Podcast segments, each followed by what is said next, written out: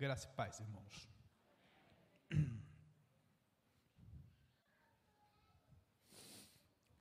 Um pentecostal diria que o Espírito faz algumas coisas tenebrosas no nosso meio.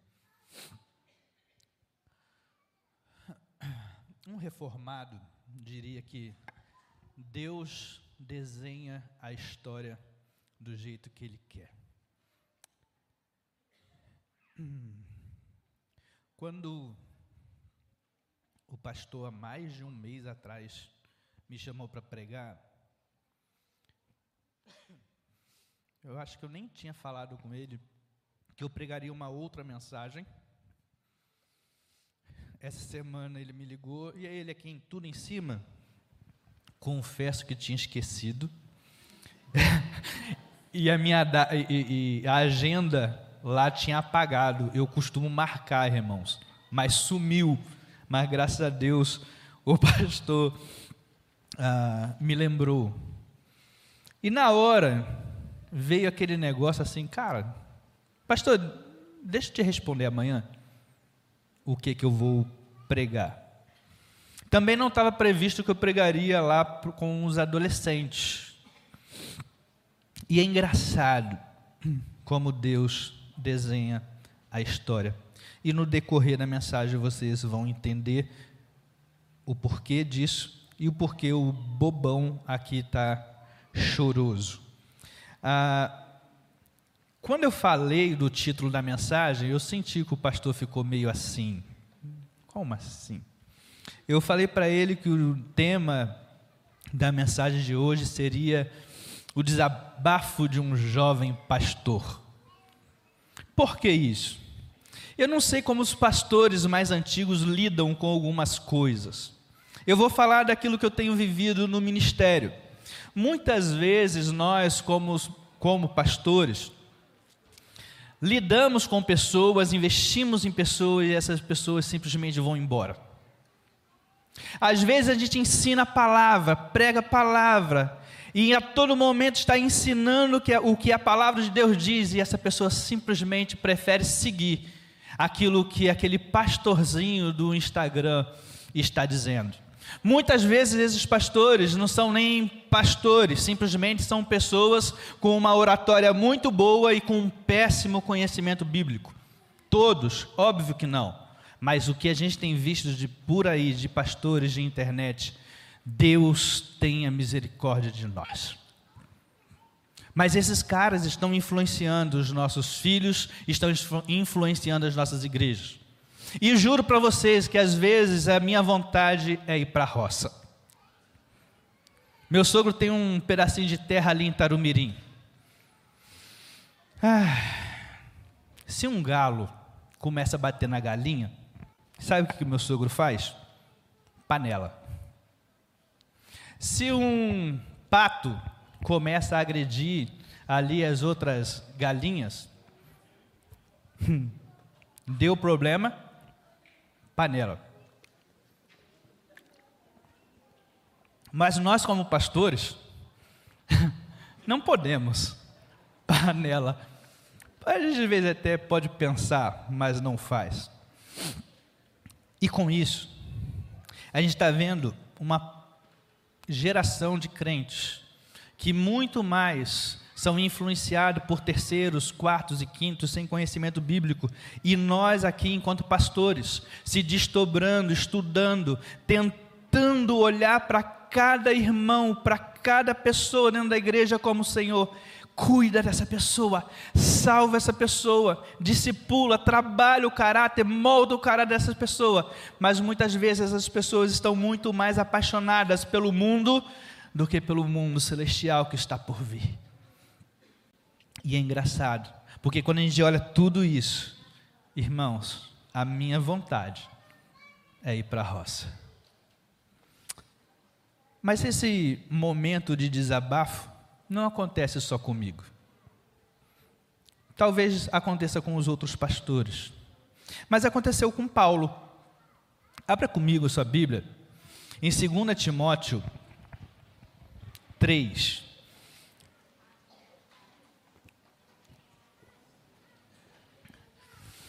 2 Timóteo 3, a gente vai ler praticamente ele todo, mas vamos começar aqui do versículo de 1 a 5.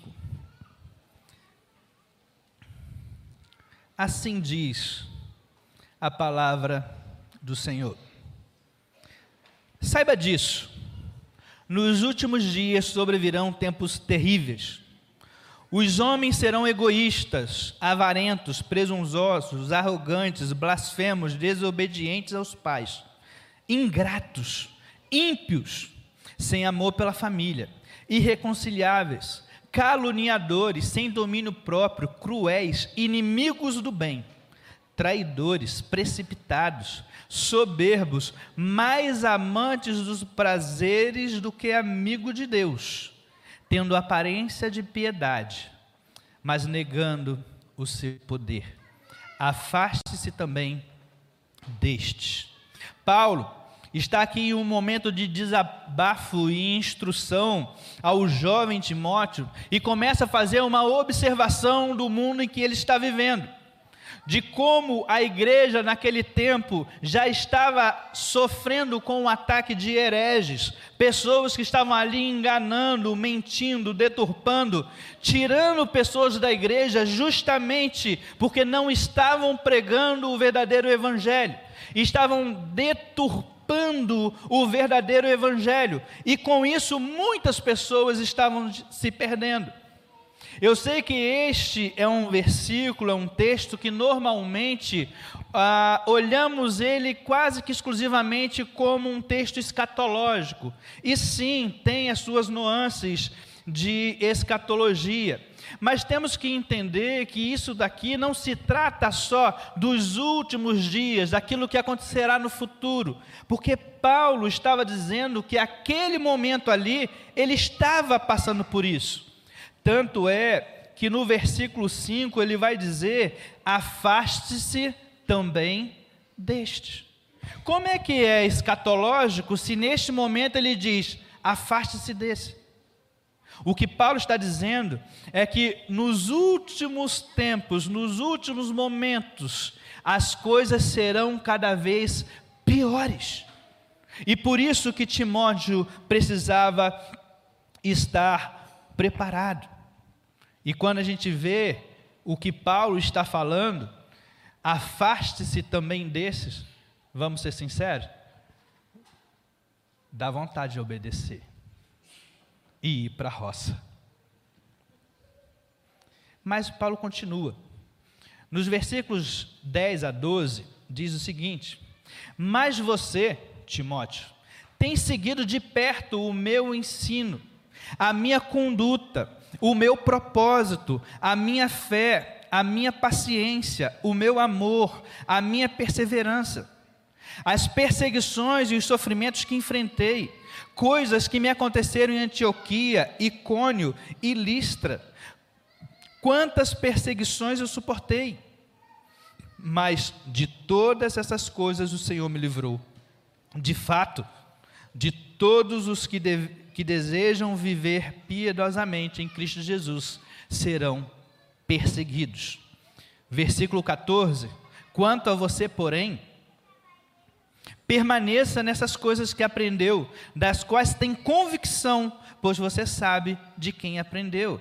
Porque desde criança você conhece as, sagra as sagradas letras, que são capazes de torná-lo sábio para a salvação mediante a fé em Cristo Jesus.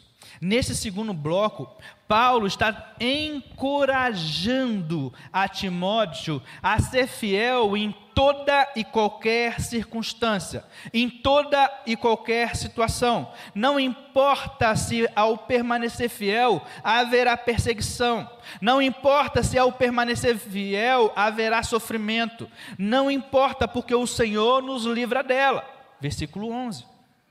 O que Paulo está dizendo a Timóteo é: Timóteo, mantenha-se fiel. Mantenha-se fiel ao que você aprendeu e ao que você viu. Mantenha-se fiel ao que você aprendeu com a minha vida, de tudo aquilo que você viu em mim, o meu caráter, a minha conduta, a minha postura, a minha mansidão, a minha temperança, os frutos do Espírito que eu manifestei. Mas também mantenha-se fiel àquilo que você aprendeu desde criança. Mas ele é quem? O que, que eu posso aprender ou como eu posso colocar isso em prática na minha vida. E eu gostaria de fazer de, três destaques. Primeiro, irmãos, o mundo vai piorar.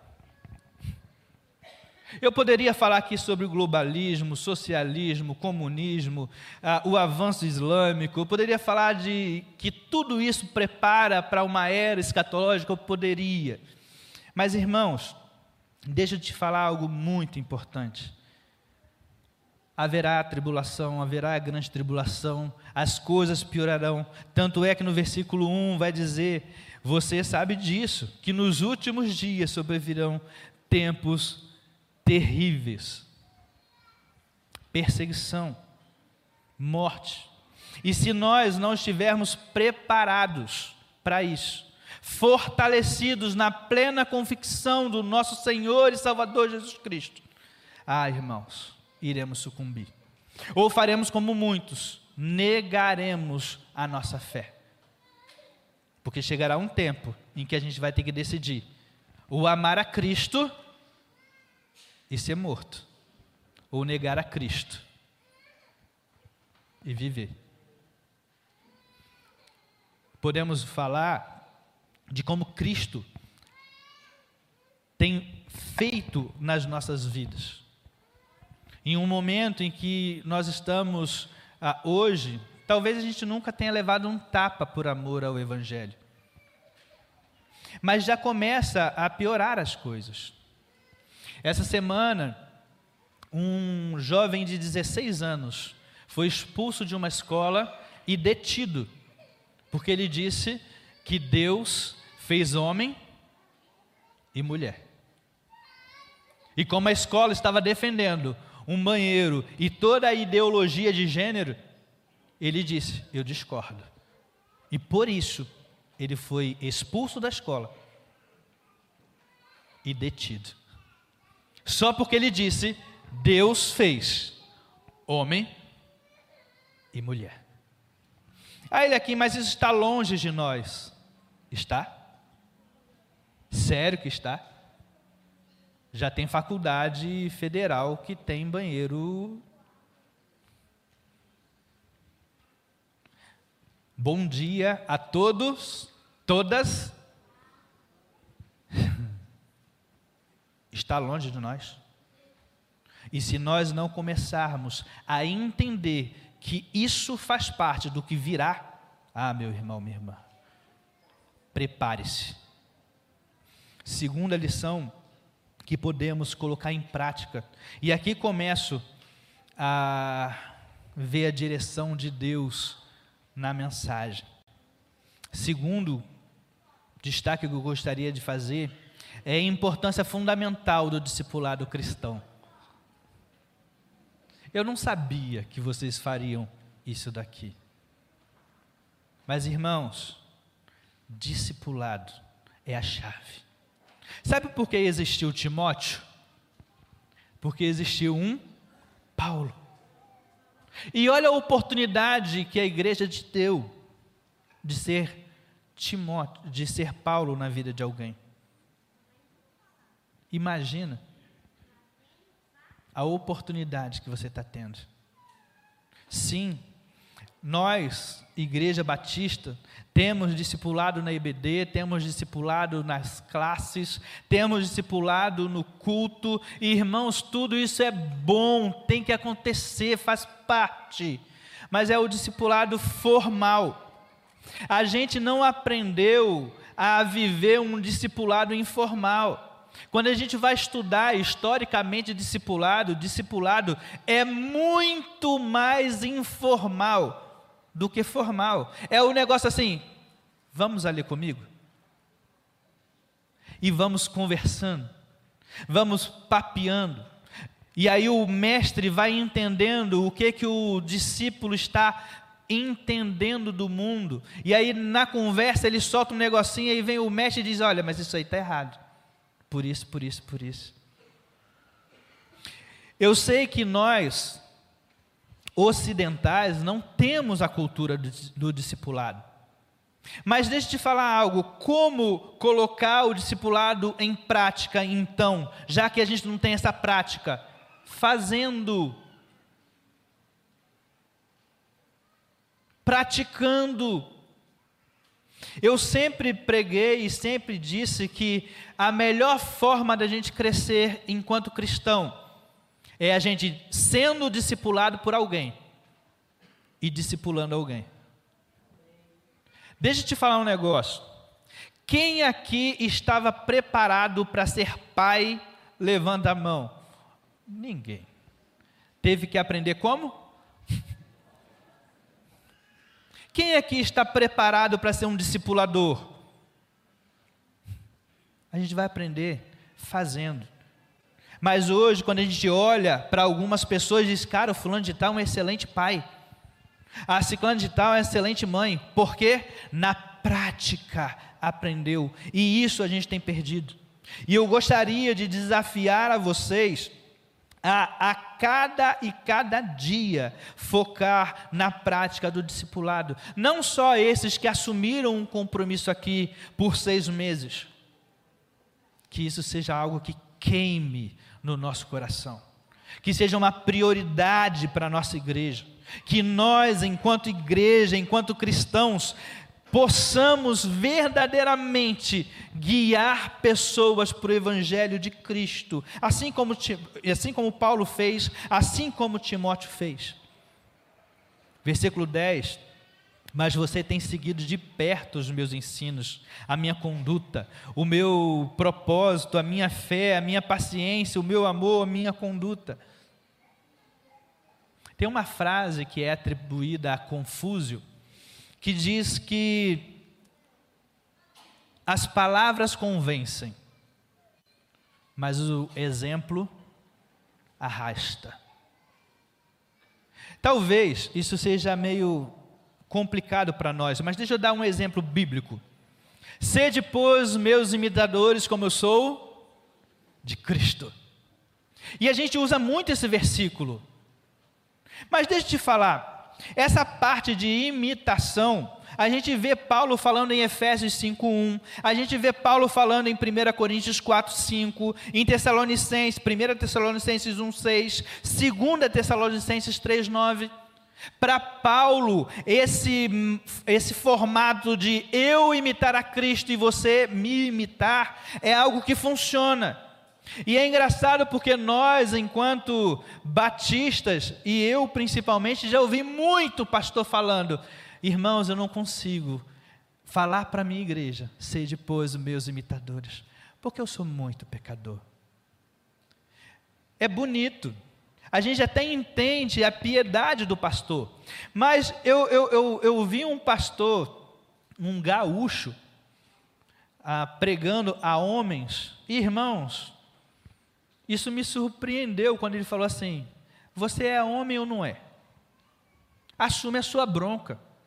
É óbvio que ele fala bar e tia toda hora. E eu não vou imitar gaúcho aqui. Vocês precisam entender que nós precisamos imitar a Cristo e mandar que as nossas ovelhas, aqueles que estão abaixo de nós, venha, me imitem, porque eu estou imitando a Cristo. Por que, que você não quer dizer, me imitem como estou imitando a Cristo? Porque a Bíblia diz que nós precisamos ser padrões para o fiel, ou você não é um padrão para o fiel. Ou você não é aquele que se apresenta como alguém que maneja bem a palavra irrepreensível. Ou você não é um santo que está procurando santidade. Será que o teu, a tua ovelha não tem nada para seguir de você que você está refletindo a Cristo? Pare com isso. Chame a responsabilidade para você, porque se você não chamar a responsabilidade para você, eles não vão chamar a responsabilidade para si. Então, sejam meus imitadores, como eu sou de Cristo. Ah, mas eu sou pecador. Sim. sou. E naquilo que eu pecar, imite a Cristo. As coisas são simples. O problema é que a gente tem perdido esse discipulado informal e esse discipulado por conduta. Não foi o que Paulo falou? Você tem seguido a minha conduta. Sigam a conduta dos homens de Deus. Sigam a conduta de Cristo. Assim, a gente vai conseguir um bom discipulado para essa geração que está se levantando. Terceiro e último lugar, a importância fundamental do discipulado familiar. Ah, meu irmão, versículos 14 e 15 diz o seguinte: Quanto a você, porém, permaneça nas coisas que aprendeu e das quais tem convicção, pois você sabe do, de quem aprendeu. Porque desde criança você conhece as sagradas escrituras ou a sagrada letra, que são capazes de torná-los sábios, sábio para a salvação mediante a fé em Cristo Jesus. Mas como é que Timóteo, desde criança, conhece o, as sagradas letras. É porque ele teve uma avó que se converteu e uma mãe que se converteu. O pai ali de Timóteo, ele era um grego e a gente não tem notícia e muito provavelmente ele não se converteu nem ao judaísmo nem ao cristianismo. Mas ainda assim ele teve uma avó e uma mãe que colocou ele no caminho da verdade. E aí quando apareceu Paulo, o discipulador, aquele cara que chamou a atenção, o professor de EBD, que simplesmente chamou a atenção e começou a conduzir aquele jovem ao caminho que o Senhor queria. Mas tudo começou com o discipulado familiar. E irmãos, como isso é importante. Como isso é importante. A gente tem terceirizado tanta coisa. Educação, eu mando para a escola. Oração, eu mando para a igreja. Discipulado, eu mando. É função nossa, eu sei que é função nossa, mas Deus constituiu o homem como sacerdote do lar, constituiu a mulher como aquela mulher sábia que edifica o lar. Sabe, aquelas coisas simples que já não se falam mais, que antigamente era corriqueiro, culto dos lares.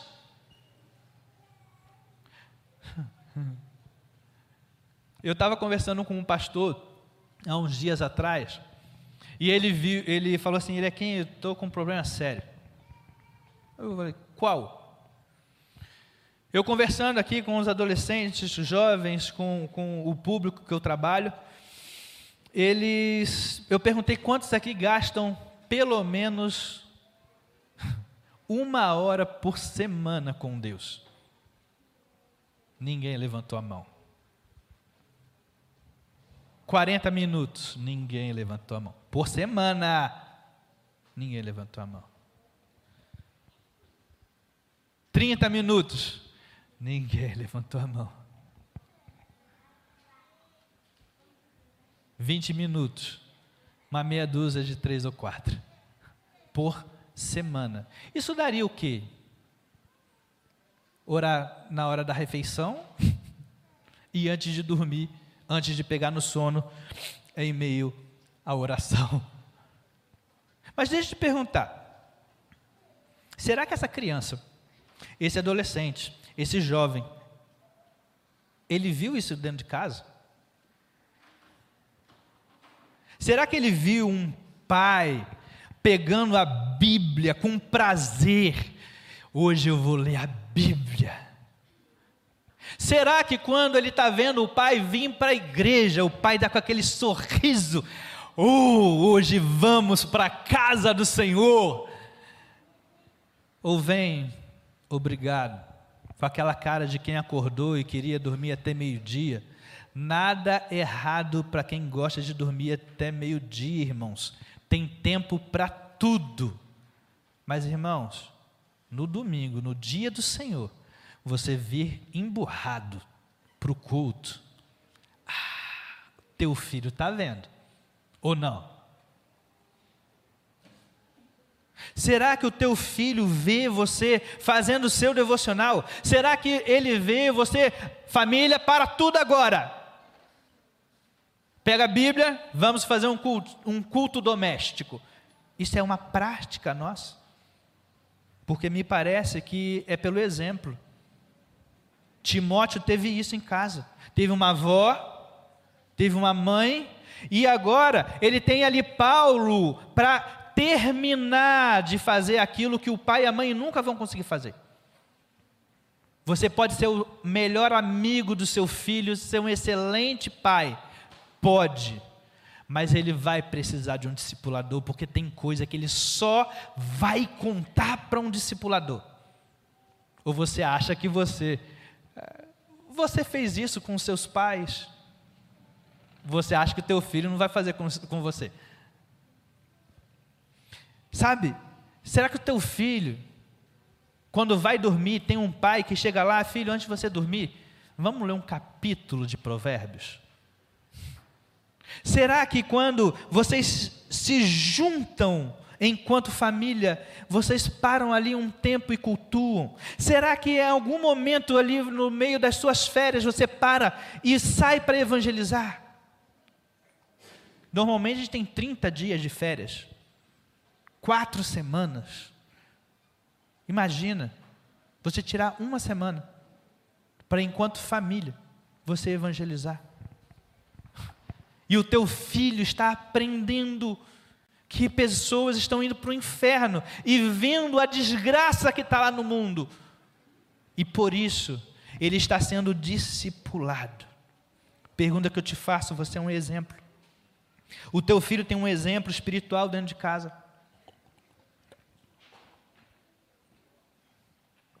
não adianta. A dinâmica bíblica é muito fácil de entender. O mundo sempre será uma desgraça. Será um inferno para nós. Sim. Para o salvo para aquele que aceitou verdadeiramente Cristo Jesus como seu único e suficiente Salvador, o único inferno que a gente vai conhecer é essa terra. Por isso que a gente não pode olhar para essa terra com bons olhos. Porque quando a gente se depara com aquilo que está por vir, meu irmão, minha irmã, que vontade estar com o meu Senhor na glória. Não se apaixone por esse mundo. Somos estrangeiros, peregrinos, não somos dessa terra, então não se apaixone por essa terra. Seja um discipulador. Seja um discipulador. E seja discipulado. E você, pai, mãe, em nome de Jesus chame a responsabilidade que há sobre você. Você precisa guiar os teus filhos. A função não é da igreja. A função é sua. Não terceirize algo, não cobre ao pastor algo que não é função dele. Porque eu já vi pastores sendo cobrados por isso. Eu mesmo já fui cobrado por isso.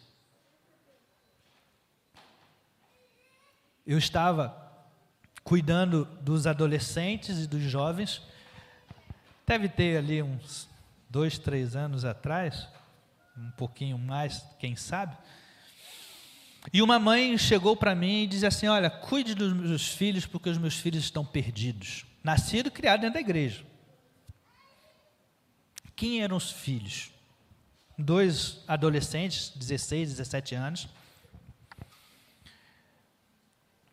melhores escolas de Patinga, melhores cursos de Patinga, dois idiomas diferentes, inglês e o espanhol, fora o esporte, fora a academia. Mas no dia de ir para o culto, domingo, eles eram os últimos a chegar e os primeiros a sair no domingo à noite. O que vale mais? Eu não sou bom de matemática, por favor, vocês me ajudem.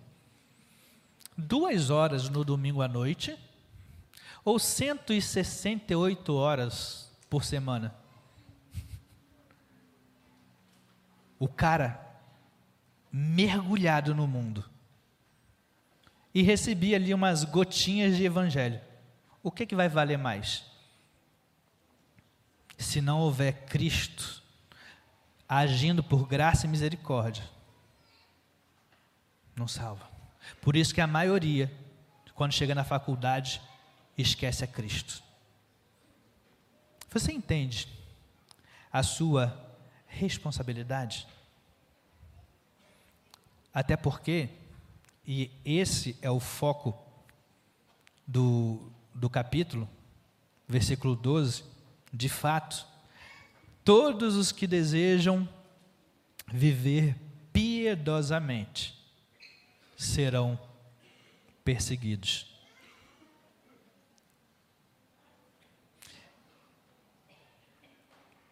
Deixa eu fazer uma pergunta. O seu filho, adolescente, jovem, está sendo perseguido? Hum? Não, né? Isso é um bom sinal ou um mau sinal? Você sabe o que, que o seu filho está ouvindo? Quem são os influenciadores do seu filho?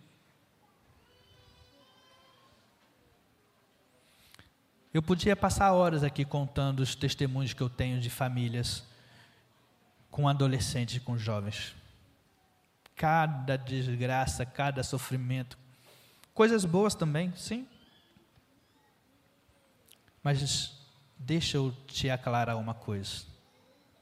O mundo é mau. Nós, igreja, estamos aqui para tentar ajudar. Mas a função do pai e da mãe é serem os primeiros discipuladores. Você tem orado pelos seus filhos? Pela sua família? Eu acho que agora é uma boa hora. E aí, já que o pastor começou o culto fazendo uma bagunça, eu gostaria de pedir autorização para fazer o mesmo. Se você não estiver sentado com a sua família, se aproxime você aí da sua família, se coloque de pé. Vamos orar agora pelas famílias. Se aproxime aí você, esposa, esposos, filhos. Pastor,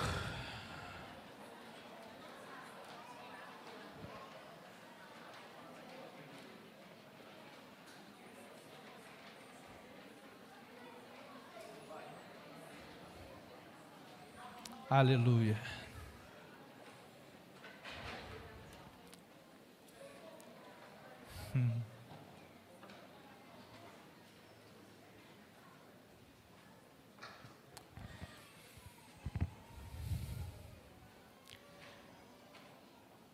Deus e Pai, em um mundo onde as famílias estão se perdendo, em um mundo onde família só é mais uma coisa.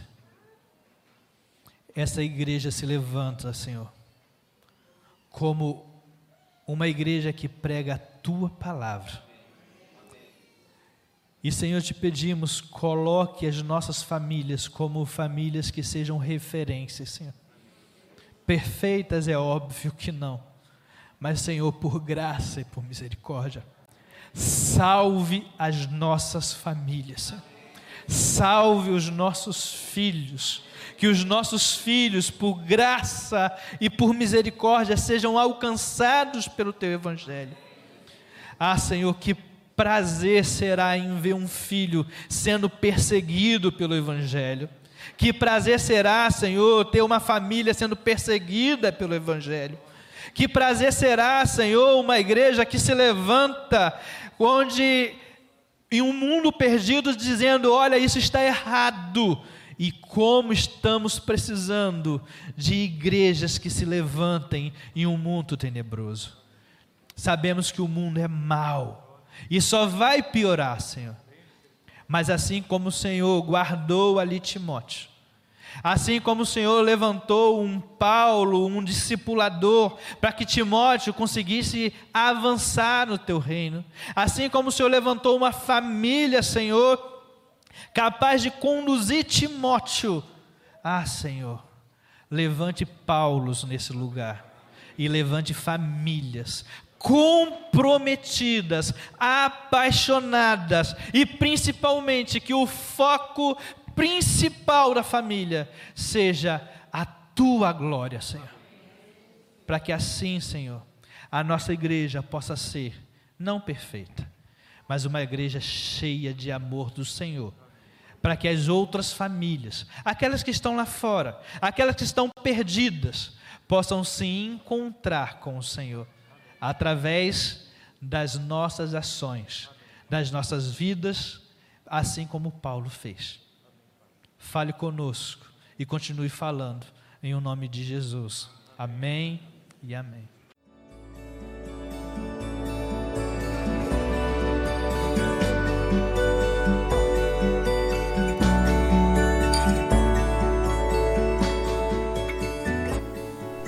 A Igreja Batista do Bom Retiro tem plena convicção de que a palavra de Deus é poder para salvar e transformar vidas. Nosso desejo é que essa mensagem tenha alcançado seu coração. Para saber mais sobre quem somos e em quem acreditamos, acesse ibbrpatinga.com.br.